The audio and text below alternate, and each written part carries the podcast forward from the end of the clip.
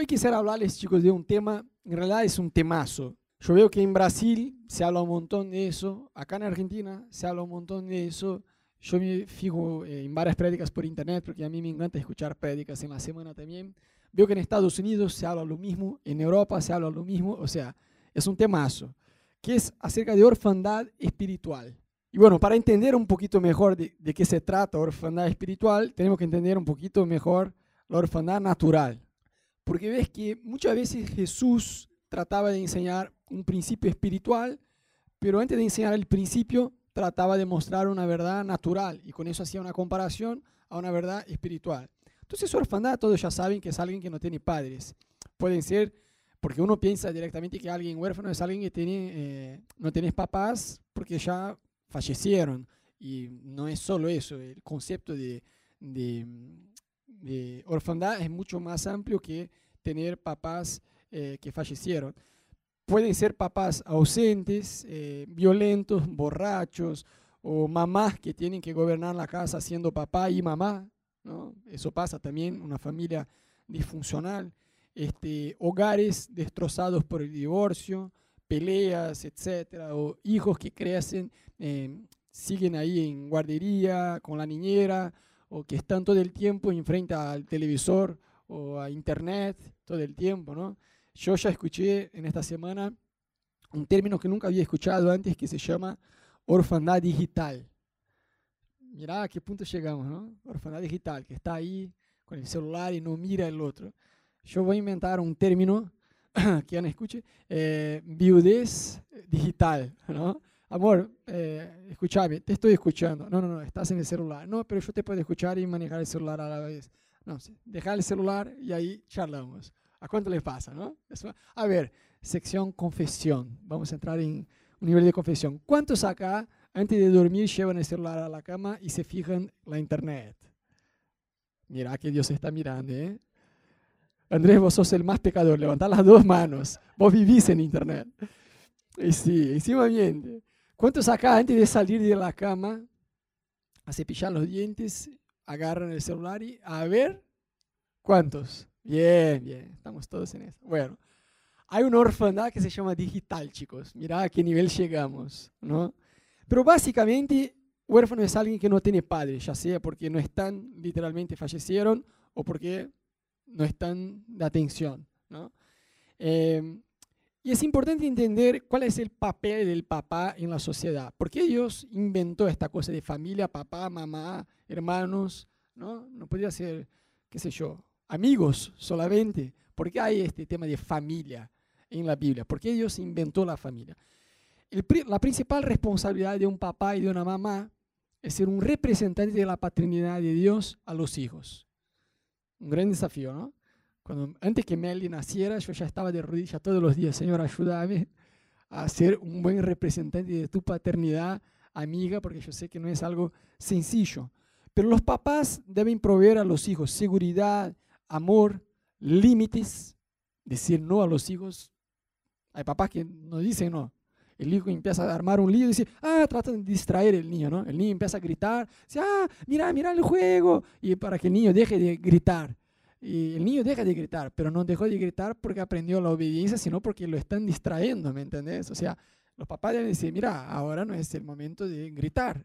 Eh, la idea no es convertir un hijo, un, nene en un adulto. ¿no? El hijo grita y eh, los niños corren, pero establecer límites también es algo que le toca a los papás hacer. Eh, educar a los hijos, proveer desde el aspecto financiero, proveer salud a los hijos también para que crezcan entonces, al no tener padre, ¿qué pasa con una persona? Deja de tener todo eso, o de tener como debería tener. ¿Me entendés? Va a crecer con algunos agujeros, por así decir, en su formación.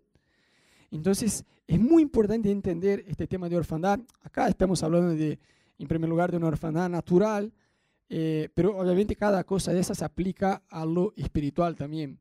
Eh, vamos a ver juntos algunas consecuencias de la orfandad. Obviamente, chicos, la parte buena de, todo eso, porque ves que es un tema, una renga, ¿no? Un culto de domingo que es para celebrar orfandad espiritual. Va a decir, wow, che, qué pesado el tema. Pero es un tema bastante importante porque nos ayuda, si no entendemos de eso, no vamos a madurar como Dios espera.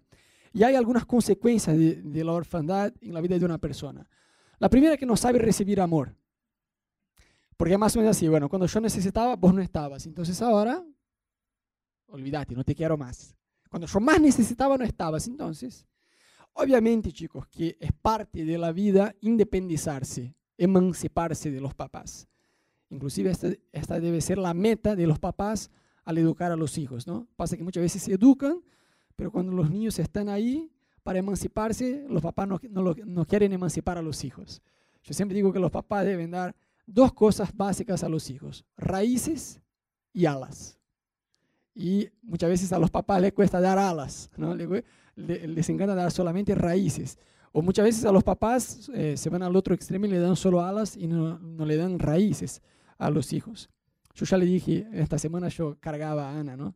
Con Meli, tenía Meli ahí en la UPA, decía, dale, el día que te cases, ya vamos a tener acordado que todo primer sábado del mes va a venir a casa de papá, vas a dormir acá. Y Ana se reía decía, ah, ahora habla de tu suegra, quiero ver. Yo decía, no, hija, vos tenés que tener alas para volar, podés ir hasta San Isidro, poner. Yo vivo en Vicente López, ¿no? El barrio vecino. Nada, pero yo estaba cargando, pero la verdad los papás deben proveer las dos cosas para los hijos. Pero pasa que el independizarse es un proceso que no, no se debe dar al toque y tampoco se, no se debe dar, porque muchas veces hay papás súper protectores también que generan heridas en los hijos. Pero eh, una persona que no tuvo papá y mamá que le cuidaron, muchas veces no saben recibir amor porque eh, pasa a ser independiente, pero de una forma exagerada que nunca pide ayuda para nada. Y no solo no pide, sino que no ayuda. No, no, no acepta ayuda, ¿me entendés? Rompe la cabeza en un área, pero nunca pide ayuda. Entonces, no sabe muchas veces eh, recibir amor, porque la actitud interna es cuando yo necesitaba, vos no estabas, entonces, chao, nos vemos en Disney. Más o menos así. Otra cosa es que muchas veces resisten a las autoridades. ¿Por qué? No es casualidad ¿Qué es una persona que resiste a la autoridad? Que nunca se somete a nadie, al jefe, al marido, al pastor, al amigo, a nadie, a ninguna autoridad. Es una persona que resiste autoridad. Y es bastante difícil lidiar con gente así. Pero muchas veces, muchas veces no. 100% de las veces que yo vi esta situación, no es casualidad. Si vos te fijabas, la familia natural no habían tenido una buena referencia, un buen modelo de papá y mamá. Entonces, al no tener una buena referencia, un, modelo bueno, saludable, a ser copiado, se volvían en contra de la autoridad. Obviamente no es algo que uno procesa eh, intencionalmente, ¿no? Como, a ver, no me voy a someter a mi marido, a ver, no me voy a someter a mi profesor, no me voy a someterme al policía. La persona que enfrenta autoridad no es que ella hace de una forma eh, intencional, como bueno, mi papá y mi mamá fueron un desastre, yo me enojé con autoridad, y entonces ahora yo trato de volverme en contra. Pero se da, se da, porque estos agujeros en nuestra formación familiar, no solo de gente que es huérfano, sino de gente que tuvo familias disfuncionales, porque vamos a ampliar el concepto de orfandad hoy, ¿no? Eh, si no tuviste un papá que fue un buen representante de la paternidad de Dios, en cierta, en cierta medida eh, fuiste un, huérfano, ¿me entendés? Entonces muchas veces eh, resisten a las autoridades, profesor, policía, pastor, niñera, jefe, marido, lo que sea. Muchos otros tratan de compensar la baja autoimagen, porque la imagen, quien la construye en el niño es el papá. Y muchas veces al no tener padres con un modelo saludable que ayudaron a construir esta autoimagen, tienen una autoimagen baja y tratan muchas veces de compensar. La persona esta que, ponele, que no tiene capacidad profesional, ponele ni siquiera para ser, no sé, gerente de una empresa o coordinador en una empresa y se postula una vacante para ser el CEO de una multinacional, ¿me entiendes? Vos pero para acá, si vos entras en un empleo para ser coordinador te van a echar y vos querés ser el CEO de una multinacional que mucha gente, mucha gente tiene esta compensación de un valor que no recibieron de sus papás. Muchos, justamente por haber sido abandonados por los papás, no honran a los papás. Y la Biblia dice que debemos honrar a los papás por el simple hecho de que ellos son o deberían haber sido en la práctica nuestros papás. Punto. La Biblia nos dice, honrar padre y madre si ellos hicieron las cosas bien, si son creyentes, si son bautizados en el Espíritu Santo, si, no, la Biblia dice, honren padre y madre. Eso quiere decir respetar a los papás, aún con sus errores, aún con sus errores mundiales que sea. Honrar padre y madre por el simple hecho de que son padre y madre. Ah, pero no me cuidaron, me abandonaron, o me maltrataron, no importa. Honrar padre y madre es un mandamiento y Dios se agrada cuando nosotros cumplimos eso. Muchas veces nosotros no honramos a los papás porque todavía estamos atascados en un mar de amargura con las cosas que nosotros vivimos en el pasado. Y una última, porque hay varias consecuencias de un espíritu de orfandad, pero una de las, eh, de las últimas que vamos a hablar es que compite con los demás. Entonces no tiene un espíritu saludable de familia. Ah, Camilo llegó después que yo acá en la iglesia, ya está haciendo más cosas que yo. Y no se puede alegrar con el éxito y con el progreso del otro tiene este espíritu de competencia. Este está haciendo más cosas que yo y llegó después que yo. A Pedro tiene más oportunidad que yo. No puede compartir un espíritu de unidad que es totalmente lo contrario del espíritu de orfandad. ¿Me siguen? Eso se aplica no solo al entorno de la iglesia, sino del trabajo y de otras cosas así.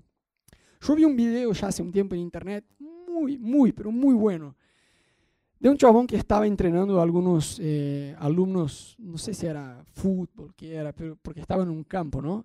Y digo, bueno chicos, antes de empezar el entrenamiento físico, de correr, eso, el otro, yo les quiero hablar un poquito, eh, nada, compartir algunos valores que están en mi corazón para ustedes. Y les hablaba su entrenador, ¿no? Bueno, pónganse todos así uno al lado del otro en la misma línea. Nosotros vamos a hacer una carrera, vamos a salir corriendo, el que llegue primero va a ganar un premio. Pero antes de que arranquemos eh, la, prueba, yo le quiero hacer una pregunta. Todos aquellos que sus papás nunca se divorciaron, den un paso adelante. Los que ya tuvieron papás divorciados, no avancen del lugar donde están. Bueno, ahí ya fue como unos 25% solo avanzó y el resto se quedó ahí. Bueno, de, de ustedes que dieron un paso adelante. Ah, siguió preguntando a todos, ¿no?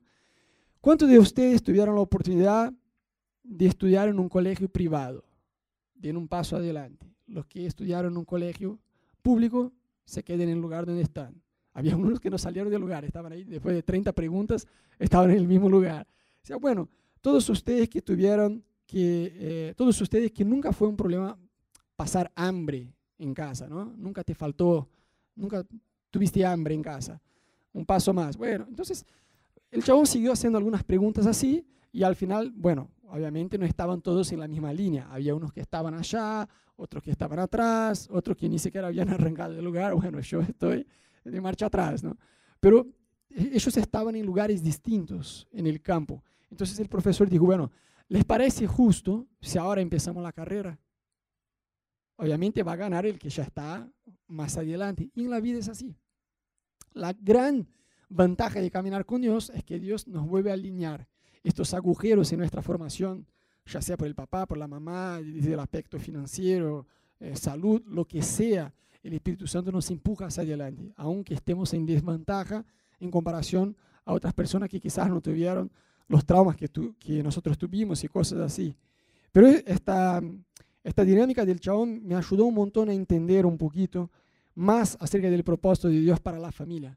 Porque la familia funciona como si fuera este, este empuje ¿no? hacia adelante en nuestra vida, en todos los aspectos.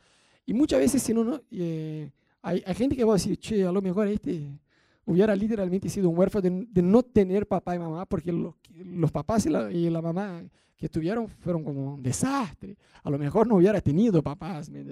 A veces se nos pasa eso, se nos cruza pensamientos así. Pero, ¿sabes? La orfandad es algo que puede atascarnos espiritualmente, porque Acá hablamos bastante hasta ahora de una orfandad natural, que seguramente va a afectar nuestra vida. Pero espiritualmente pasa lo mismo. Es decir, la Biblia dice que cuando uno recibe a Jesús pasa a nacer de vuelta. Es el nuevo nacimiento que la Biblia nos habla, ¿no? Eh, fíjate lo que dice Juan 3.3. Una vez Jesús estaba hablando con un maestro de la ley y le habló al chavo, mira, yo te aseguro que quien no nazca de nuevo no puede ver el reino de Dios. Nacer de nuevo. El chavo le preguntó a Jesús, pero yo puedo volver a la panza de mi mamá. En realidad Jesús estaba diciendo un nacimiento espiritual, el que nazca del agua y del espíritu, ¿no? O sea, es un nacimiento en el reino espiritual. Segunda de Corintios 5, 17 habla lo mismo. Si alguno está en Cristo es una nueva creación. Lo viejo ha pasado, ha llegado ya lo nuevo. Entonces, nuevamente, podemos utilizar una imagen eh, de algo que se nos pasa en la vida natural y eh, ver el principio en lo espiritual. Entonces, por ejemplo, naturalmente cuando un niño nace, depende 100% de los papás. Hoy Meli depende 200% de nosotros. Para todo, para cambiar los pañales, para dormir. Está podrida, muy cansada y no sabe dormir sola, se enoja. Ay, vos tenés que, tranquilo, hija. ¿Querés hacerla dormir, amor? Entonces, eh, depende de los papás al 100%, pero de a poquito va dejando de depender de nosotros. Cuando ya sabe agarrar el, el cuchillo para la cuchara, ¿no? Para meter en la boca, si el papá sigue intentando, cuchillo no, Ah, pobre niño, que papá este, ¿no? Come en el cuchillo. ¿eh? helado en el cuchillo. Eh, cuando ya sabe agarrar la cuchara, eh, se enoja si el papá trata de hacer, ¿no? Abrir la boca, mirar el avión, ah, como yo ya sé, dame que yo quiero comer, es parte de independizarse. Pero espiritualmente pasa lo mismo, es decir, cuando alguien se convierte, debe tener un padre espiritual, alguien que lo va a acompañar en la fe, alguien que le va a ayudar en la fe. Vemos eso por toda la Biblia. Dios no llamó absolutamente nadie a ser independiente. Dios nos llamó de verdad a depender uno del otro. Y obviamente, chicos, eso se da en un proceso también. Digo, eh, un cristiano que cuando se convierte no tiene un papá espiritual, no tiene alguien que le acompañe en la fe, se convierte en un bicho raro. De verdad, ¿cuántos ya conocieron a un cristiano que es rarísimo? Espiritualiza todo, hace un lío tremendo, así, tiene un poco de información de algunas partes de la Biblia, otras cosas, él mismo eh, se autorreveló, qué sé yo. Es alguien que nunca tuvo a alguien que realmente pudo llamar de papá espiritualmente, ¿no? Se convierte en un bicho raro. En Brasil está lleno, acá no pasa, solo en Brasil, pero está explotado de bichos raros así. Y hay gente que genuinamente ama a Dios, quiere hacer algo por el reino de Dios, pero puff, hacen un lío eh, tremendo, pero mal, mal, porque nunca tuvieron a alguien que les acompañe. Entonces, la Biblia nos habla acerca de esta madurez que debemos caminar. Entonces, Meli hoy es increíble, ¿no? Va creciendo semana tras semana solo con la leche de la mamá. Uno mira y dice que esta chica come hamburguesa para crecer así tan rápido. No, solo con la leche va. Pero va a llegar un punto que solo con la leche no da más. Tiene que empezar a comer otras cosas. Espiritualmente la Biblia habla de este crecimiento también con nosotros, ¿no? Hebreos 5, 12 a 14 el autor del libro de Hebreos, que algunos dicen que es Pablo, pero bueno, no podemos afirmar. El hecho es, el chabón escribió, debiendo ya ser maestros, después de tanto tiempo, tenéis necesidad de que se os vuelva a enseñar cuáles son los primeros rudimentos de la palabra de Dios. Y habéis llegado a ser tales que tenéis necesidad de leche y no de alimento sólido. Y todo aquel que participa de la leche es inexperto en la palabra de justicia, porque es niño pero el alimento sólido es para los que han alcanzado madurez, por lo que eh, por el uso tienen los sentidos ejercitados en el discernimiento del bien y del mal. O sea, la Biblia habla acerca de una leche espiritual, por así decir. Entonces, Meli, que Meli hoy esté con la leche, no hay problema, pero con tres años estar solo con la leche, ¿y qué le pasa a esta niña? No va a tener un crecimiento saludable. ¿Me siguen? Necesita madurar en la vida. Espiritualmente es igual. Pasan cosas, yo siempre digo, bueno, está bien, vos venís a la iglesia, vos decís, che, abrí Juan, va al índice de la Biblia a ver, Juan, está bien, recién llegaste, te damos un descuento, es parte del proceso, ¿no? Vos vas a ayunar, ayunás un día y, dices, no, no doy, me duele la cabeza, me da calambre, y tengo un hambre, vos no sabes, está bien, recién te convertiste, pero con el paso del tiempo, Dios espera que vos y yo maduremos. que sepamos, no, estamos en dificultad con un problema, necesitamos un consejo, no sabemos qué hacer. ¿Qué dice la Biblia a este respecto? ¿Qué dice la Biblia acerca de este tema? Ni idea, Rodo. Está bien, recién llegaste, joya, no hay problema, te vamos a ayudar, pero con el paso del tiempo no puedes seguir ni idea. Debes aprender qué dice la Biblia respecto a este tema, porque es un libro vivo para nuestra vida. No es un libro religioso aburrido del siglo pasado que está ahí solo para usar a los domingos. Yo ya escuché gente diciendo, no, este tema de paternidad espiritual no es bíblico. El criticón. ¿Cuánto conoce el criticón? ¿Mm? Está buenísimo. Es un personaje de humor en la internet que es eh, un chabón que critica a todos. Está bárbaro. Hay muchos cristianos que en la vida real son criticones. ¿no? no, eso de paternidad espiritual no es bíblico porque Mateo dice que debemos llamar a Padre solamente a Dios y a nadie más. Sí, Mateo dice eso, pero el contexto en lo que está el versículo estaba hablando de la supuesta paternidad espiritual de los fariseos, que eran gente que dominaba a la gente. La Biblia dice que ellos ponían cargas pesadas que ni siquiera ellos podían cargar sobre la vida de, otras personas eran hipócritas. Jesús le daba con todo. Y en este contexto Jesús le estaba diciendo, a nadie llamen de padre sino a Dios. ¿no? Pero vemos que sí es bíblico, porque la Biblia dice que nacemos de vuelta y necesitamos cuidado como un recién nacido. Eh, Pablo decía a Timoteo, mi hijo en la fe, pero una paternidad saludable. ¿no? Vemos por toda la Biblia, ¿no? Moisés y Josué, Elías, Eliseo, Pablo y Timoteo, y Pablo también fue cuidado por Bernabé, o sea, se convirtió, era el chabón que asesinaba a los creyentes, se convirtió, ¿cómo ustedes piensan que fue la cosa? Al día siguiente estaba parado en una iglesia predicando, no, la gente decía, eh, tenía miedo a él, dice, este chabón nos va a matar, nos está engañando que se convirtió para entrar en la iglesia con todos. Vemos en la Biblia a Pablo escribiendo varias cosas y retando incluso a Pedro y gente así, así, Pablo, Pablo fue un capo, sí fue un capo, pero el contexto para, para que él fuera insertado ahí en, el corazón de la iglesia, necesitó la ayuda de Bernabé. Nadie crece solo. ¿Ves este cristiano bicho raro? Muchas veces es alguien ya herido por sus papás naturales y no quiere ser acompañado por nadie. Entonces, ya también, y la iglesia también muchas veces se va a un extremo, ¿no? De vuelta, eso en Brasil, acá no pasa. Pero en Brasil ya hubo mucha exageración con este tema de paternidad espiritual, que la gente como que se aseñoraba de, de la gente, ¿me entendés? Entonces la gente vía una exageración así, un abuso de poder tremendo y trataba de huir a otro lado. Pero yo creo que Dios no tiene ni un extremo ni otro para nosotros. Amén. Debemos tener eh, el equilibrio en Dios. Yo cuando recién volví a la iglesia, tuve eh, Ustedes conocieron Pastor Dudú, que vino acá ya hace un par de meses, ya vino algunas veces acá a Buenos Aires. Y Pastor Dudú, chicos, me cuidó de una forma increíble. Yo estaba hambriento por Dios, ya estaba decidido a caminar con Dios, pero todavía recién había vuelto a la iglesia. O sea, tenía muchísima debilidad en mi vida espiritual y la sigo teniendo hasta el día de hoy. Tampoco que soy un superhéroe, pero en aquel tiempo tenía más debilidades aún.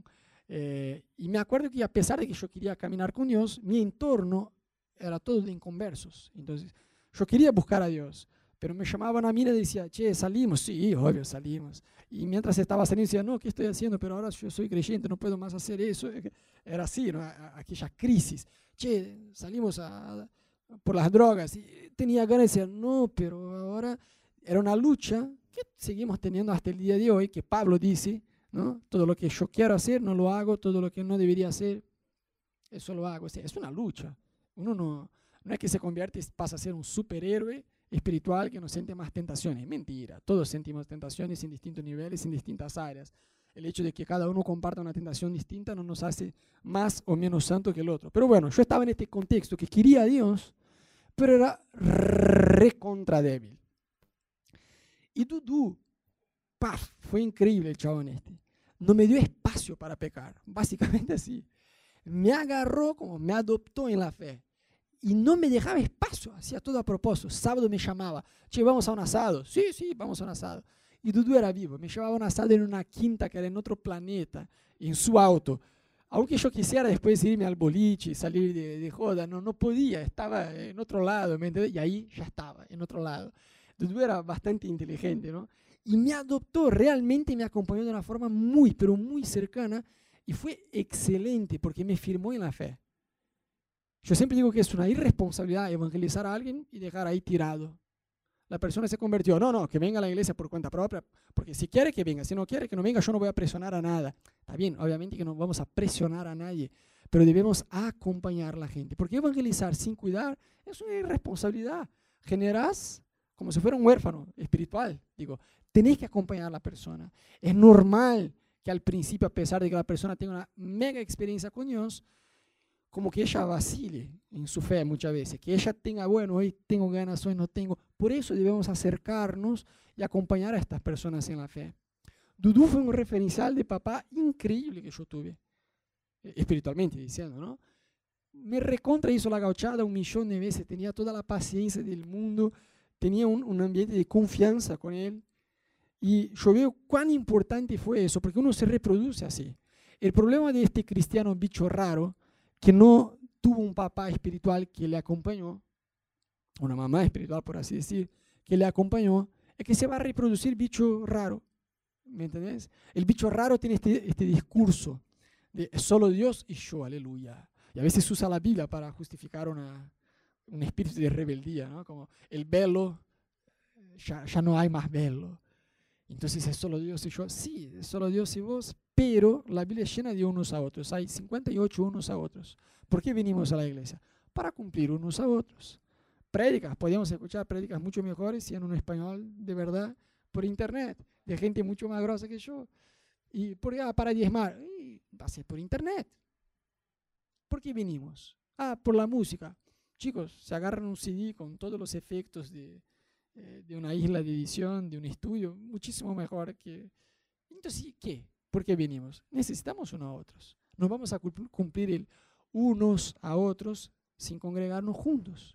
Entonces, el bicho raro muchas veces trata de tener esta argumentación ahí, que no, solo Dios y yo, y es verticalizar demasiado eh, la espiritualidad. Yo siempre digo, trata de horizontalizar un poquito más, porque la Biblia muestra eso, ¿no? Si uno dice que ama a Dios, pero es incapaz de demostrar amor por el hermano, si uno, la Biblia dice así, que si uno dice amar a Dios, que es invisible y no se puede tocar, pero no demuestra amor por, por el hermano que puede ver y tocar, es hipócrita, es mentiroso.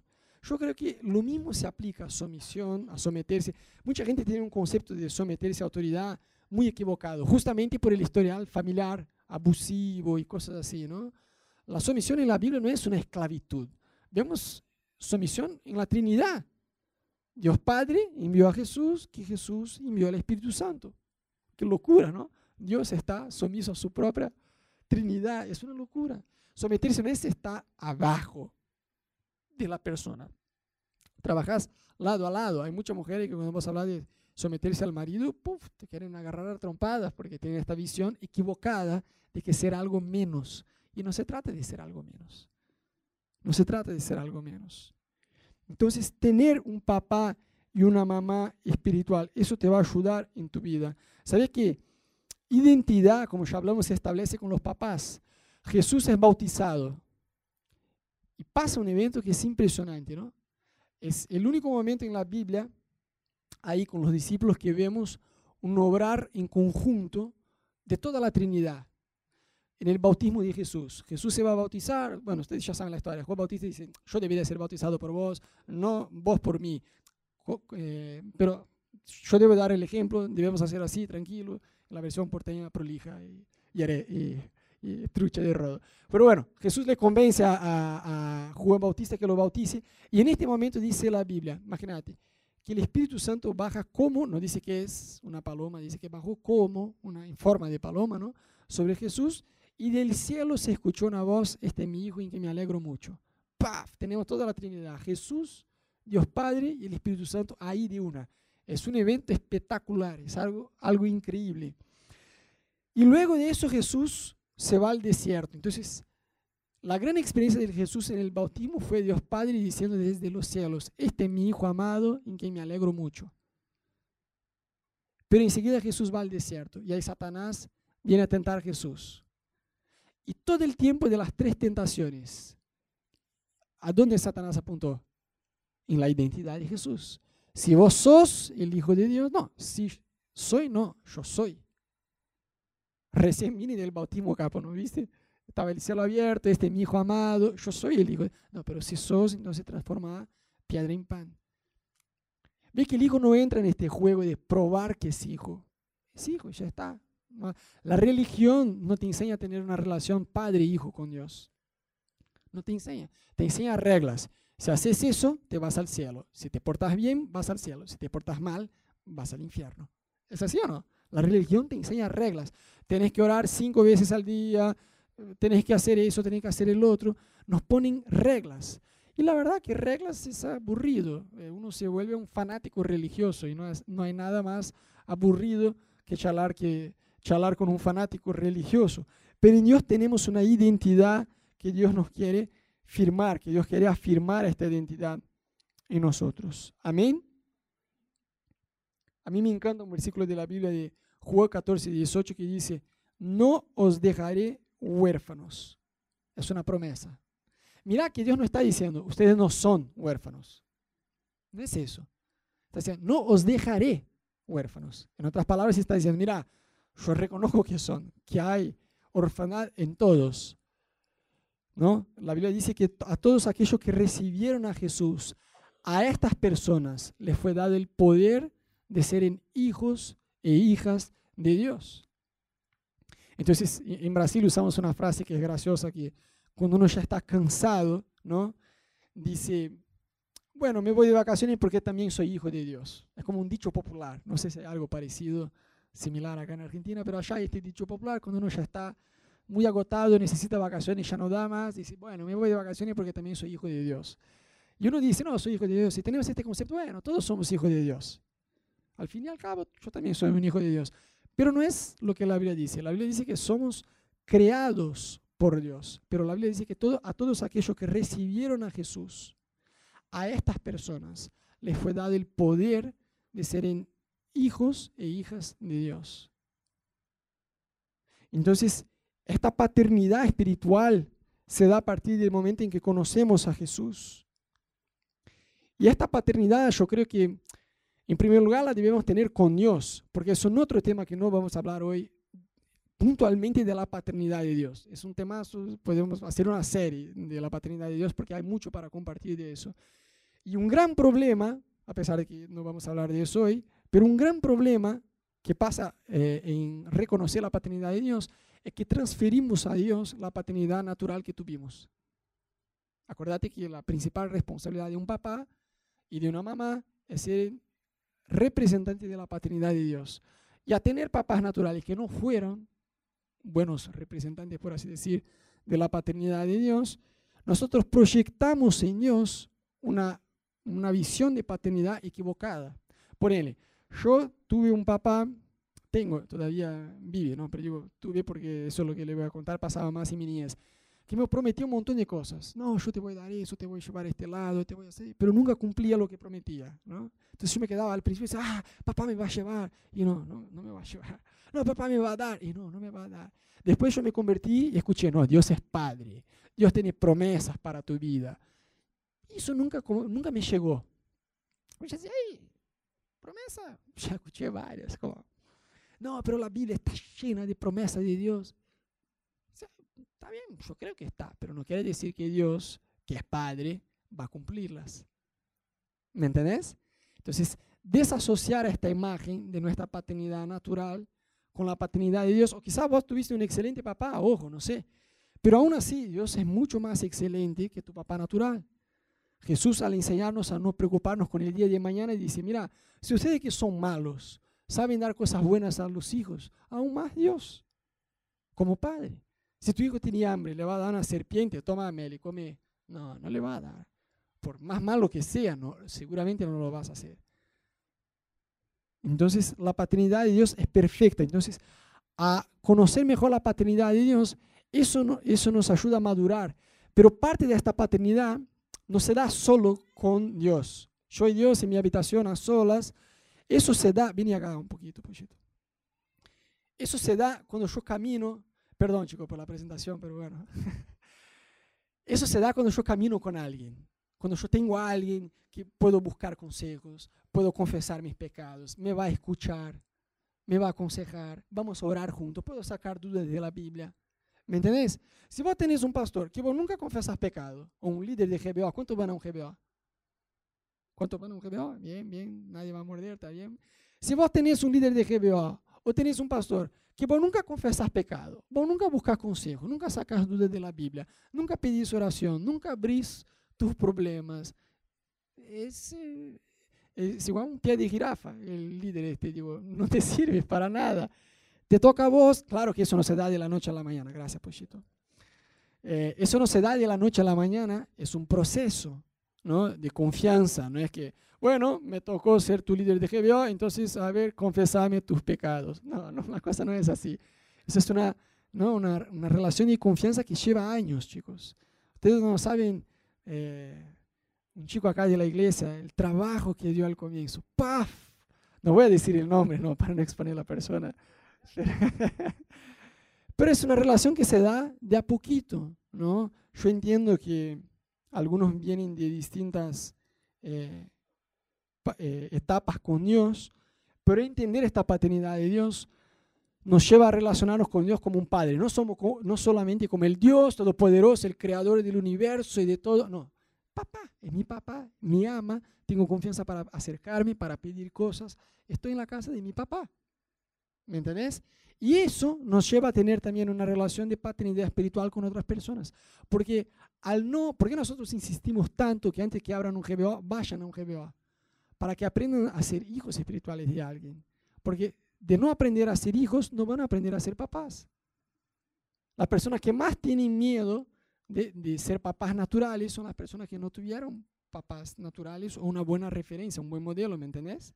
Entonces, está buenísimo que juntos tengamos esta conciencia de que Dios realmente es Padre, nos ama, se importa con nosotros, está interesado en nuestra vida y que obviamente es una relación de confianza, pero que acá en la iglesia podamos generar estas relaciones en cada GBO, con cada amistad, que tengamos otro ser humano que nos ayuda más allá de Dios, que nos aconseja, que nos enseña, que nos inspira, que tengamos esta confianza de confesar pecados unos a otros. Porque la Biblia dice, confesen los pecados unos a otros para que sean sanados. No dice para que sean perdonados. Perdonados soy cuando le confieso a Dios. En realidad, confesar a Dios, la palabra ya es graciosa, confesar, porque Dios lo sabe todo, ¿no? Señor, te tengo que decir algo que vos no sabes. Ayer no sabés lo que yo hice. Te voy a confesar. Dios ya lo sabe. Está bien confesar a Dios. Pero cuando confesamos uno a otro, somos sanados, dice la Biblia. Porque el que peca daña su propia alma. Entonces yo soy perdonado por Dios, pero necesito ser sanado de este pecado. Si no, eso vuelve a pasar y vuelve a pasar y vuelve a pasar. Y es un pecado que uno se, se vuelve atascado, no sale de ahí de ninguna forma. Peca, se arrepiente, confiesa a Dios y vuelve y entra en un ciclo y no logra salir. Bueno, acércate a un ser humano y che, mira, yo tengo este problema. Yo siempre digo a la gente de la iglesia, siéntanse muy libres de confesarme cualquier pecado, te aseguro que no me vas a confesar nada que yo mismo ya no haya hecho, ¿no? No sea un asesinato, que sé yo, algo más zarpado, sí, nunca lo hice, pero de lo contrario sentiste muy cómodo, ¿no? En Brasil tenía un amigo que era muy gracioso porque confesábamos pecados uno a otro. Y él me decía, Roda, a mí me encanta confesarte mis pecados. Yo decía, sí, pensando que sí, no, porque vos me escuchás con amor, cosas así. No, no porque, a ver, yo confieso los míos a, a, vos. Y vos me confesás los tuyos, yo digo, está bien, Rodo se mandó mucho peor que yo.